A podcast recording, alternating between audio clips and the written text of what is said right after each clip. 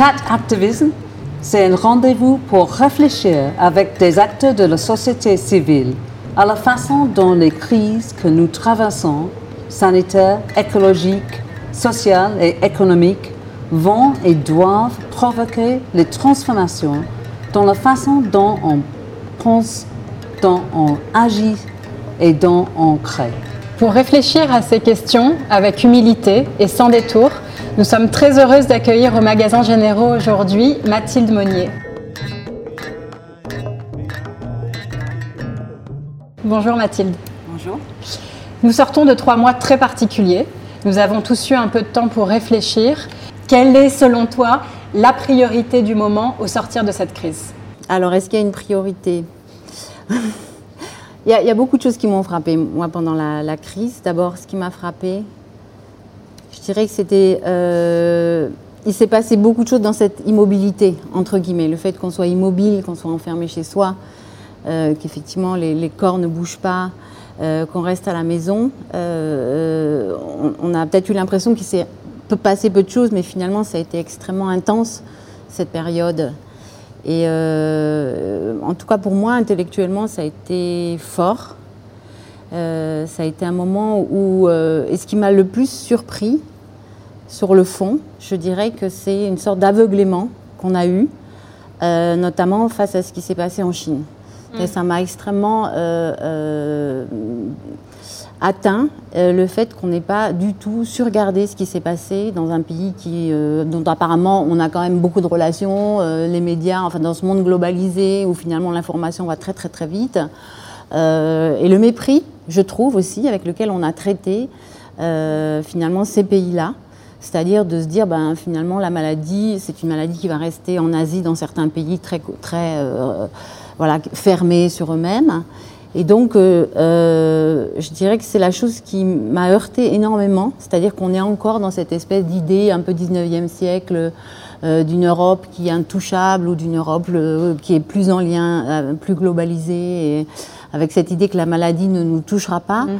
et que la maladie ne nous touchera pas, mais aussi qu'on n'a pas de leçons à en tirer.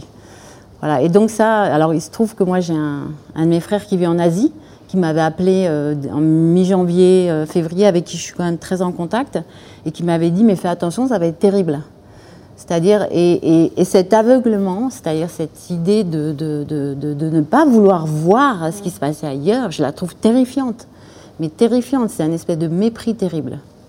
Oui, oui, et, euh, en fait, le mot aveuglement, c'est absolument un bon mot parce que c'est, bien sûr, c'était, nos dirigeants, c'était les, élus, mais aussi c'est, nous tous et toutes, mm. Mm. Euh, presque nous tous et toutes, sauf peut-être les, dans le monde de danse, où, où, les liens de communication sont très, euh, très forts.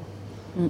Oui, oui, ils sont très forts. Nous, on s'est beaucoup écrit. Moi, j'ai par exemple des liens avec l'Amérique du Sud, où en ce moment la situation est terrible, parce qu'en fait, 12 de mes danseurs euh, sont actuellement à Buenos Aires puisque j'ai fait cette pièce qui s'appelait El Baile. Et, la situation, donc ils ont une toute petite aide de l'État et, la situation est, je ne sais pas du tout ce qu'elle va devenir. C'est vraiment euh, un pays qui est en train de s'écrouler, qui s'écroulait déjà, mais là, euh, je crois. Donc, effectivement, on s'est beaucoup parlé, on a beaucoup échangé euh, dans des, des situations incomparables par rapport à ce qu'on vit en Europe. Et en Afrique aussi. Et en Afrique aussi. En Afrique aussi, c'est extrêmement, euh, ben, notamment par exemple dans l'Afrique du Maghreb, je suis en lien avec une chorégraphe que j'aime beaucoup, qui était une de mes anciennes élèves, qui s'appelle Bouchra Wisgin, qui est vraiment une des très bonnes chorégraphes au Maroc. Et voilà, elle me racontait que c'est vraiment aussi la situation extrêmement. Mais elle a fait bouger un peu les choses dans un pays où il y a encore une royauté. Bizarrement, ils ont eu pour la première fois des aides de, du roi du Maroc qui a, pour la première fois, donné des aides. Donc il y a aussi des choses positives.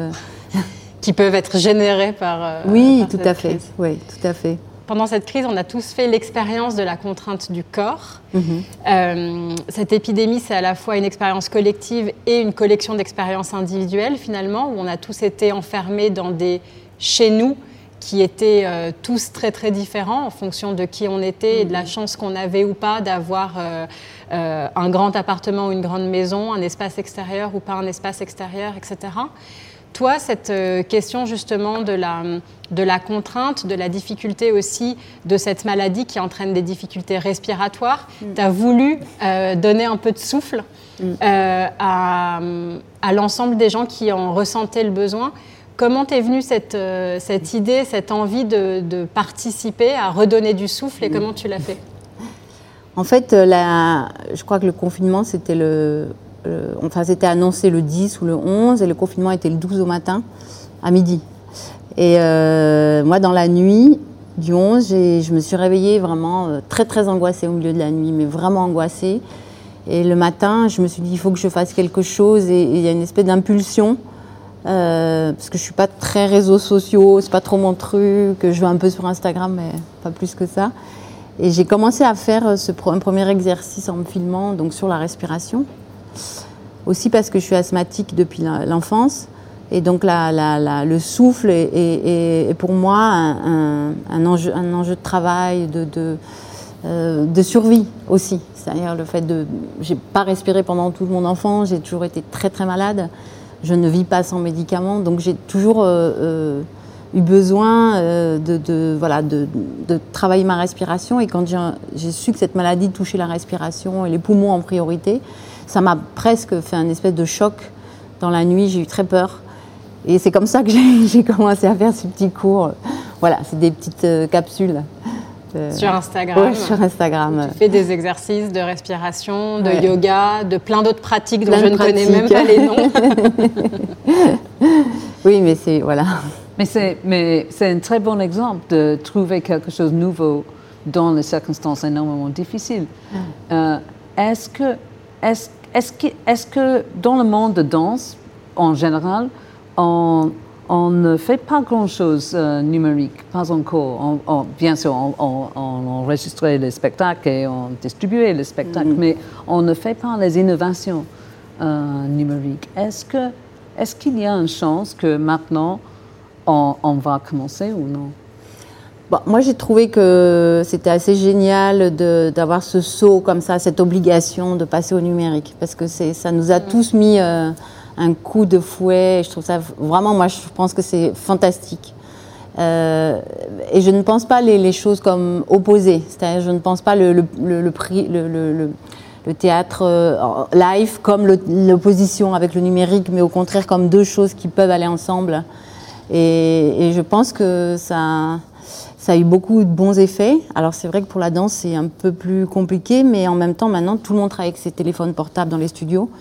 Euh, ça a quand même énormément changé la danse, de, pouvoir se filmer comme ça très rapidement, de ne pas avoir des engins lourds avec des grosses caméras. Euh. Mais c'est vrai qu'au niveau, je dirais, créatif, je pense qu'on n'a pas encore complètement trouvé des formes euh, vraiment intéressantes. on est peut-être pas tous Merce Cunningham, mais euh, voilà. donc il y a encore des choses en devenir, je crois. Et pour moi, une autre chose intéressante, c'est de voir pendant le confinement que il y avait vraiment une explosion de danse mhm. euh, euh, avec les citoyens, citoyennes ordinaires qui, mhm. fait, qui fait la danse sur TikTok par exemple, ou sur Instagram aussi, mais qui, qui dansent en fait, qui dansent chez eux tout le temps. Mm. Il, y a, et les classes de danse aussi, partout. Et c'était quelque chose peut-être intéressant pour les chorégraphes pour l'avenir, de comment voir, comment on peut suivre ou partager avec les citoyennes, citoyens ordinaires qui, euh, qui ont commencé vraiment d'expérimenter eux-mêmes. Mm. Oui, parce que, enfin, par exemple, là, tout le travail de pédagogie numérique, mm. Ça, je pense, à un énorme avenir. Mm. Je crois que là-dessus, il y a, il y a euh, des, échanges qui peuvent aller beaucoup plus loin. Euh, la pédagogie en danse, elle est, comme je disais, internationale et, euh, et je pense qu'il y a une propagation de l'enseignement qui doit être beaucoup plus dans les deux sens d'ailleurs. Aujourd'hui, on, assiste quand même en pédagogie de la danse à une chose très occidentale. Et il y a vraiment besoin d'inverser, d'inverser d'où viennent les savoirs, ou d'où viennent les pédagogies, d'où viennent les techniques on est encore à l'aube d'une période euh, très inconnue où il y a encore énormément de choses à faire évoluer. C'est quoi une pédagogie occidentale? Qu'est-ce que tu entends par là? Enfin, qu'est-ce qui est différent? C'est très naïf peut-être comme question, mais... Bah, en fait, euh, tout le monde le sait, je veux dire, il y a quelques courants techniques. Bon, à l'époque, euh, je dis fin du 20e, on va dire que les grands courants, bon, ça pouvait être Martha Graham, plus tard euh, Merce Cunningham, puis Trisha Brown, c'est-à-dire c'est des courants qui ont inondé le marché, ou comme le courant Graham a inondé par exemple l'Amérique du Sud, parce que maintenant les, grandes écoles de danse sont des grandes écoles Martha Graham en Amérique du Sud, beaucoup. Et en fait, on voit qu'il y a des courants techniques qui, qui sont, ont des monopoles, mm. qui sont des vrais monopoles, avec presque des économies derrière. Et euh, donc aujourd'hui, euh, aujourd'hui les choses sont un peu plus complexes et tant mieux, mais on assiste vraiment à une, une mainmise comme ça d'esthétique qui domine euh, à la fois l'Europe, mais qui domine aussi d'un point de vue mondial la danse. Et je pense qu'il faut absolument que les choses changent de sens. Euh, qu'il y ait par exemple des techniques de danse africaine, indienne, qui maintenant soient prédominantes ou qui soient voilà, qui soit beaucoup plus disséminé dans le monde. Or, ce n'est toujours pas le cas. Et ça, le numérique peut aider à, transmettre et à diffuser ces techniques-là bah, Oui, il faut espérer, mais ça veut dire qu'il faut aussi qu'il y ait des moyens qui soient attribués à ça. Euh, aujourd'hui, par exemple, la danse israélienne est vraiment très, très, très monopolisante sur le marché. Et, euh, les, danseurs s'identifient à, ces techniques-là. Or, il y a plein d'autres techniques possibles. Donc c'est vrai que c'est des choses qu'on voit pas, qu'on connaît pas, qu'on ne mm. sait pas. Mais voilà, c'est un vrai, c'est des vrais pôles d'influence en tout cas, très importants. Ouais. Et, et c'est une, une, opportunité pour des collaborations aussi. Enfin, tu mets beaucoup les collaborations au cœur de ton travail. Ouais. Euh, T'aimes ça, de ce que j'en comprends, de pouvoir aussi co-signer des pièces, de pouvoir travailler avec, de ne pas avoir cette espèce d'enjeu, d'avoir forcément ton seul nom euh, euh, en haut de l'affiche. Euh, est-ce que c'est cette manière de travailler en collaboration, est-ce que tu racontes justement sur peut-être de, nouvelles euh, formes ou de nouveaux courants dans le monde qui sont importants pour toi de, développer, de diffuser Ça peut être. Euh, est-ce que tu peux collaborer avec, avec ces courants-là, avec ces chorégraphes-là, ces mm. danseurs-là, pour participer à cette diffusion? Oui, bah, moi je l'ai beaucoup fait. C'est vraiment ça a fait partie de ma, ouais, ma, je sais pas, ma philosophie. Euh, c'est des choses auxquelles je crois depuis très très très longtemps. C'est que je suis pas allée en Afrique pour rien. Euh, j'ai collaboré avec plusieurs artistes africains depuis depuis 30 ans. Mm. Euh, donc c'est des chemins très longs. Donc pour moi c'est pas du tout nouveau, mais mais il y a encore des courants dominants, comme il y a des courants esthétiques dominants dans, dans les arts plastiques, comme le cinéma, je pense, est beaucoup plus international que ça. Euh, mais dans la danse, il y, a, euh, il y a aussi des lieux à faire émerger. Enfin, il y a encore énormément de choses à faire bouger. Je crois que, voilà, il y a encore des lieux de pouvoir, on va dire. Euh, nous avons parlé avec Jérôme Bell, qui, qui a commencé dans le monde de Zoom pour les répétitions il y a quelques années maintenant, parce qu'il a, il, il il ne, fait plus les voyages, les vols. Et euh, est-ce que est-ce que est-ce que c'est c'est l'avenir vraiment maintenant de faire les répétitions vraiment en distance euh, avec avec Zoom ça, ça marche ou non? Bon, pour moi ça marche pas très bien, mais euh, il y a une différence entre reprendre une pièce de répertoire comme le fait Jérôme et la diffuser par Zoom avec un assistant sur place et puis faire une vraie création. Et sur la, création, je ne sais pas, moi j'ai encore besoin de, pour moi, le, noyau de la création, il se fait quand même dans un studio, avec des gens, avec moi. Et ça, c'est une chose tellement précieuse que je ne renoncerai jamais à ça. Et d'ailleurs, juste euh, à la fin du confinement ou au tout début de la sortie du confinement, tu as recommencé à rassembler tes danseurs et à travailler en studio parce que ça te manquait trop, parce que c'était impossible de faire autrement, parce que tu avais besoin de, justement de, transmettre en étant physiquement ensemble. Et qu'est-ce qui se passe quand on transmet physiquement, justement? Bah, c'est une alchimie très très étrange, ça appartient euh, vraiment à l'atelier de l'artiste, c'est-à-dire que c'est à cet endroit-là que la, la, création se fait parce que parfois, il s'agit d'un quart de seconde. enfin, on n'est pas en création pendant 4 euh, heures d'affilée. On est, le moment où la chose arrive ou quelque chose arrive, parfois ça prend c'est quelques secondes pendant les 4 heures ou peut-être quelques, quelques minutes. Et donc, ce moment-là, il faut, voilà, il faut le vivre. Et puis, c'est une interaction aussi avec, avec les danseurs. Mais en fait, il y a un paradoxe entre euh, l'acte seul pour chaque danseur, danseuse, qui est absolument nécessaire et, qui commence chaque matin, mais aussi le, travail collectif, parce que pour les spectacles, euh, ce n'est pas les danseuses seules, mm. c'est toujours un, esprit collectif, en, effet, on voit sur scène. Et ça, c'est très intéressant pour moi de comprendre comment, comment euh, on fait le, on fait le voyage entre le, entre le, le, solo, le danse, le danse solo et l'esprit collectif. C'est une pratique euh, à la fois solitaire dans le groupe, le, pratique de la danse, c'est-à-dire c'est euh, une pratique solitaire parce que comme, comme vous l'avez dit très bien, euh, on doit tous les jours se retrouver avec soi-même chaque matin. Il faut, il faut vraiment se reconnecter avec son corps. Et ça, il y a, il y a, le seul moyen, c'est voilà, d'accepter qu'il faut recommencer tous les jours, reconstruire tous les jours, repartir à zéro comme s'il n'y avait rien, ce qui ce n'est pas vrai, mais, mais on a, le danseur, il a toujours l'impression d'avoir tout perdu. On peut tous les matins se dire, ah ben, enfin voilà, on est blessé, on n'a plus rien. On n'a plus de corps, on ne peut plus aller sur scène, on n'a plus rien. Donc c'est très très compliqué. Et en même temps, c'est un art du collectif, du groupe, de la compagnie, du ballet. Vous voyez, c'est aussi, euh, euh, aussi un des arts les plus collectifs, je crois, euh, avec peut-être l'orchestre. Et, on a besoin de l'autre parce qu'on a besoin de l'énergie aussi des autres. Et je pense que c'est aussi ce qui nous a manqué pendant le, confinement. Moi, c'est ce qui m'a manqué beaucoup, c'est l'énergie. Parce que l'énergie, pour moi, elle vient de, mon rapport aux autres.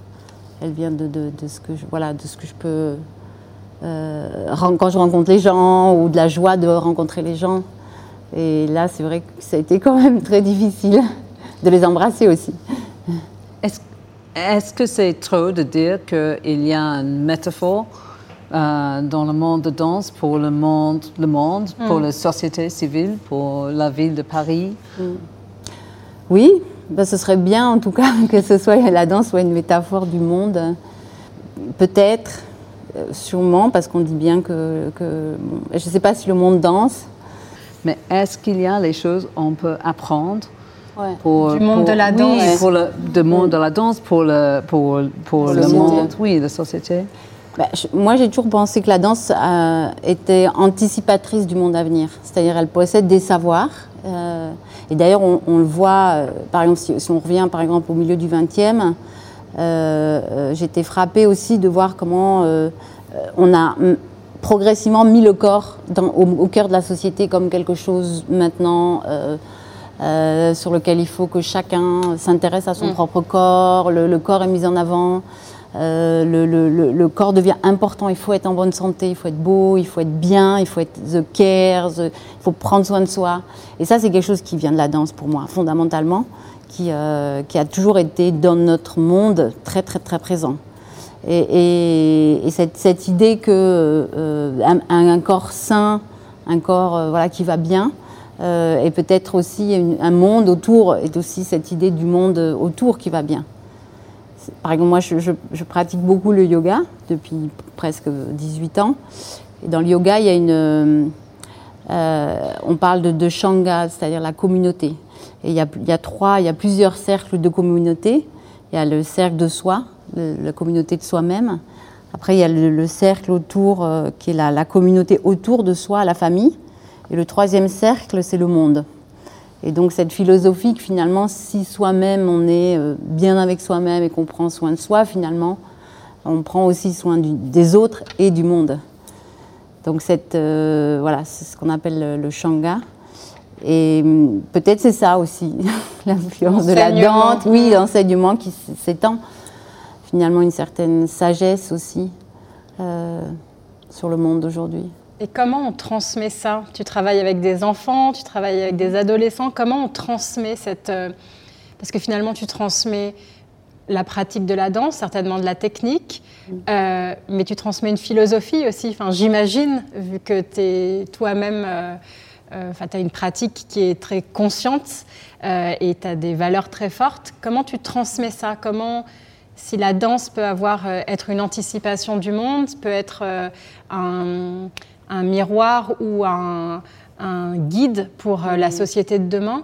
Comment on, transmet cette philosophie et ces valeurs aux plus jeunes? Bah, la transmission, moi, je, je la fais depuis aussi presque. J'ai commencé à la fois le plateau en même temps que la transmission. Donc, ça, pour moi, ce pas des choses séparées avec le plateau. C'est vraiment mon travail d'artiste, il est aussi au, niveau de la transmission. Donc les deux ont toujours été euh, menés ensemble, je ne les sépare pas. Donc en fait, c'est pour moi un accompagnement permanent. Et alors, j'aime pas transmettre des philosophies parce que je suis pas du tout une gourou. Et je trouve que j'ai pas du tout cet esprit-là. Mais disons que j'accompagne aussi, le, voilà, j'accompagne effectivement des jeunes danseurs. Des... Là, je fais un travail avec des, je commence un travail avec des petits enfants entre 3 et 6 ans. Euh, parce que ça m'intéresse de voir comment est-ce que le, à quel moment le corps euh, a conscience du, regard extérieur, mm. et notamment à quel, à quel moment il est conscient du jugement et à quel moment il intériorise finalement euh, un tas de normes, de choses normées, esthétiques. Et donc je filme des enfants qui dansent avant que la structuration du langage vienne formater le corps. Donc c'est une recherche nouvelle que je commence à faire. bon, le Covid a un peu arrêté ça, mais je vais reprendre ça m'intéresse beaucoup euh, euh, de, comprendre finalement cette créativité de l'enfant qui est tellement explosive avant 6 ans. Et qui est ensuite complètement contrainte par... Euh, voilà, qui est formatée par l'apprentissage. Et, voilà, et je pense qu'il y a quelque chose à comprendre là. Du corps. C'est ce que tu explorais un peu déjà dans cette pièce que j'adore, Public, où tu, où tu montrais, où tu présentais ces jeunes filles dans leur chambre en train de danser un peu toutes seules. Et il y avait ça un peu déjà. Il y a le mm. côté, la porte est fermée, je mets la musique à fond, et là, euh, tout peut se passer en fait. Oui, oui, ben, c'est ça, c'est une pièce sur l'adolescence. Et aussi, euh, oui, le moment où elles sont on est enfermé chez soi et puis. Euh, une forme de liberté, quand on est à, l'abri du regard de la société quand même, qui, peut peut-être un peu rester au-delà de 6 ans euh, à partir du moment où la porte est fermée. Oui, mais, euh, mais aussi cet âge de l'adolescence où finalement on, s'invente par l'habillement, mais par la danse aussi, par le geste, par des petites manières qu'on invente sa personnalité ou la coupe de cheveux, je ne sais pas. Mm. Donc c'est un âge qui m'intéressait beaucoup, m'intéresse toujours. Euh, parce que c'est un âge où on sent que chaque jour chavire. Euh, euh, et puis le mimétisme aussi, dans l'adolescence, qui m'intéresse beaucoup. C'est comment finalement on devient autre, quelqu'un d'autre. On devient sa propre copine, ou on, voilà, c'est comment on est poreux à tout ce qui se passe, où on s'individualise, où on est pareil que les autres. Donc c'est un âge fascinant, je trouve. mais c'est un âge où les choses marchent très vite. Euh, et c'est quelque chose d'intéressant. On a, on a discuté, il y a les deux axes, encore un paradoxe, je pense, entre, entre les choses physiques vite, rapides, et, et la sagesse, la respiration, mm. les, les, cercles d'influence, de trouver, trouver un, un serenity um, um, pour mm. l'avenir. Mm. Est-ce que, est -ce que j'ai trouvé cette paradoxe ou je l'ai inventé Non, je crois que vous l'avez bien trouvé, ce paradoxe euh, bah, de, que le corps peut aussi euh, être... Euh, je ne sais pas comment répondre à cette question. J'ai l'impression que vous l'avez trop bien résumé pour moi. Mais, le corps peut être rapide ou lent, oui. c'est ça, il y a un sujet de rapport au temps quand même. On sort d'un moment où c'était... Mm. Euh, on sort. J'espère qu'on en sort en réalité, mais d'un moment où c'était très individualiste, il fallait aller vite et on était quand même. Je pense que le sentiment qu'on a tous eu au moment du confinement, c'est qu'on était tous dans des courses effrénées dans nos vies personnelles, professionnelles, etc. et qu'on s'est pris un mur d'arrêt. Et qu'à ce moment-là, il y en a qui sont devenus dingues et qui n'ont pas supporté. Il y en a d'autres qui se sont dit Ah, mais en fait, c'est hyper cool quand c'est lent et quand je suis arrêtée. D'autres qui ont tourné en rond, qui ont essayé de recommencer, mais ils en étaient empêchés. Donc c'est vrai qu'il y a eu une espèce d'arrêt sur image. Euh, sachant quand même qu'il y avait déjà un courant qui montait sur la question du slow, du slow life, du slow food, du etc. Est-ce qu'on peut se dire que en effet, sur ces différents euh, moments et ces différentes vitesses aussi inspirées par ce monde de la danse, où, vous jouez aussi avec ces différentes euh, vitesses euh, dans le monde de la danse avec les danseurs, est-ce que ça peut aussi nous inspirer à peut-être réintégrer un peu de lenteur un peu de calme, un peu de de marche, à l'inverse de la course permanente, dans, dans notre monde à tous de, citoyens, de travailleurs. De, Non, mais je crois que ce changement de temps, il est, il est, il est nécessaire. Je, crains beaucoup que ça ne soit pas le cas, malheureusement. Mais euh, et, ce qui est complètement fou, c'est d'imaginer que, enfin, un petit virus a stoppé complètement l'entièreté de la planète. Euh, alors qu'on savait, je veux dire, tout le monde voulait, enfin beaucoup de courants voulaient stopper. On, sait que le fait de stopper, c'était un espèce de désir peut-être qui ne serait jamais arrivé. Ou, mais à dire, c'est quelque chose dont beaucoup de gens ont parlé. Cette histoire qu'à un moment donné, il faut absolument et stopper et donc revenir en arrière. Et qui nous paraissait impossible. Qui nous paraissait impossible. Et d'un coup, la chose est arrivée et on, on était tous surpris. Et je trouve ça extrêmement positif. Et, oui, il faut absolument rentrer dans un, dans un autre rapport au temps, mais c'est à la fois ce temps individuel, euh, mais le temps aussi de l'économie, le temps aussi, c'est là où c'est plus compliqué. C'est-à-dire qu'il ne faudrait pas qu'il y ait un temps individuel qui soit lent et un temps d'économie et du marché qui soit complètement de, de, plus en plus rapide, parce que là, on va se retrouver avec des écarts sociaux complètement dingues entre des gens qui auront des, des vies. Euh, complètement, euh, alors peut-être en dehors, de, ils vont devenir en dehors de la société. Mm. C'est-à-dire c'est aussi là où il y a des accords euh, et un accord qui devra à un moment se trouver entre ce temps euh, financier, le temps, voilà, le temps sur lequel, le, temps productif, la productivité et ce qui ne serait pas productif. Parce que le temps du corps, il n'est pas forcément productif. Mm-hmm. Donc c'est ce paradoxe-là qu'il faudrait imaginer résoudre, je ne sais pas. Et pour l'avenir dans le monde de danse, est-ce qu'on va voir le travail différent, le travail changé par le confinement ou pas? Est-ce qu'il y a des choses qu'on a appris? Je pense qu'on va avoir peut-être des formes de, production différentes, ça c'est sûr. Je pense que les gens vont réfléchir, on y réfléchit déjà, à produire différemment. Euh, euh, il y a aussi une consommation des productions qui est extrême. Voilà, avec des, temps de vie de, des pièces qui sont très très courtes. Et aujourd'hui, euh, donc c'est un peu une responsabilité générale, je dirais, de tout le milieu. Après, les corps eux-mêmes, la danse elle-même, je crois qu'elle sera forcément, euh, elle sera forcément euh, impactée par. on ne sait pas encore comment. Mais pour moi, ce qui a changé un peu, c'est le que j'ai envie de revenir à quelque chose de beaucoup plus abstrait ce qui est très étonnamment revenu, c'est-à-dire qu'il y a eu tellement de commentaires, tellement de, euh, de, paroles autour du Covid, tellement de, projections que j'ai eu vraiment, vraiment envie d'enlever tout ce qui était décoratif dans mon travail, ou qui semblait pouvoir être décoratif, et, d'essayer de m'interroger sur l'abstraction. Comme, euh, donc ma prochaine pièce va réfléchir à cette question de l'abstraction. Euh, qu'est-ce que c'est que l'abstraction dans quelque chose qui est très incarné comme le corps? Et, parce qu'il n'y a pas plus incarné qu'un corps. Et en même temps, on peut quand même parler, c'est-à-dire d'abstraction, de dépouillement, de, la forme. Euh, qu'est-ce qui est vraiment nécessaire sur le fond euh, dans notre travail? Le mot nécessaire, c'est vraiment un mot pour, pour nous tous et toutes, je pense. notre festival après-demain, nous avons dit c'est un festival nécessaire. Ah. la chance de discuter, de, de réfléchir, qu'est-ce que se passe, qu'est-ce que se passera. Euh, et, c'est très intéressant de, penser que le, que la chose le plus euh, nécessaire, c'est l'abstraction. Mm. Parce que ça, c'est hors de temps, dans une façon. Mm. Oui, c'est très étrange que je. C'est d'un coup, il y a une espèce d'évidence qui est apparue et qui m'a immédiatement mis au travail. Immédiatement. Trois jours après, je commençais à faire cette petite pièce sur un, un, petit opéra de Ligeti. Euh, euh, et, j'ai écrit une pièce où tout est absolument écrit et sur un, rapport de, très architecturé sur la question du plan et, du fond. Et, euh, mais je ne sais pas, les, choses m'ont fait du bien. En fait, l'abstraction, elle m'a guéri, je crois.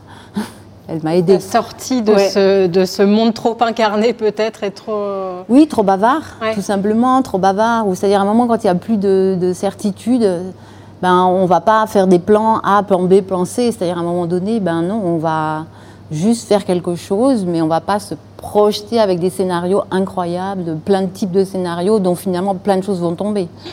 du coup, ce, fait d'être dans une incertitude tellement grande, on n'avait jamais été de notre vie comme ça, pris dans l'incertitude. j'avais besoin d'un socle, je pense. Je vais aborder la dernière partie de notre entretien euh, pour euh, arriver à la question des lieux de culture. Euh, ce qui nous intéresse aussi en discutant avec toi, avec Ruth, c'est aussi que voir comment, en tant que, structure, enfin en tant que, en, ayant la chance d'avoir la mission de mener, de mener ces structures, que ce soit le théâtre du Châtelet ou les magasins généraux, qu'est-ce qu'on peut apprendre, retenir, etc. Tu as toi-même dirigé euh, des lieux euh, de culture. Quand euh, tu étais juste à côté des magasins généraux au Centre national de la danse, tu as eu cette volonté d'ouvrir le rez-de-chaussée, d'accueillir au maximum, de sortir la programmation sur l'espace mm. public. Tu as été assez activiste dans ta manière de diriger un, centre d'art pour la danse, comme tu l'appelais. Qu'est-ce que qu'est-ce que tu aurais à nous donner comme intention, conseil? Qu'est-ce que la chorégraphe et la danseuse que tu es a envie de nous, de nous dire, de nous enseigner, de nous laisser là, euh, avec quoi on peut repartir? Bah, Moi, je réfléchis beaucoup à toutes ces questions parce que euh, bon, le, théâtre, c'est ma maison. Moi, j'ai toujours considéré que le théâtre, c'était ma maison. C'est là où je suis bien. Euh, c'est là où je suis protégée. Et, tous les théâtres du monde, je les aime, je les photographie, je suis bien dans ma loge. Je veux dire, c'est vraiment une relation d'amour total qui est beaucoup plus importante que chez moi souvent.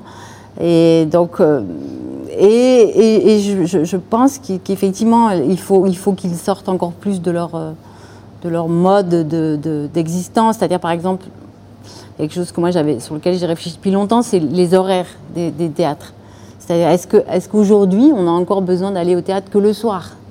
Est-ce qu'il ne faut pas imaginer, réfléchir à, à ouvrir les théâtres sur des temps beaucoup plus longs, comme l'ont fait les musées notamment, en travaillant la nuit, ou, voilà, ou des, journées entières, ou des week-ends entiers. Donc pour moi, il y, a vraiment cette idée d'arriver à, rendre plus, non pas banal d'aller au théâtre, mais un peu plus facilitant cette question d'entrer dans un théâtre, parce que cette histoire de 8h30, pour moi, ça Moi, je vis dans les théâtres. En tournée, j'y vais, j'attends pas 8h30 pour aller dans les théâtres.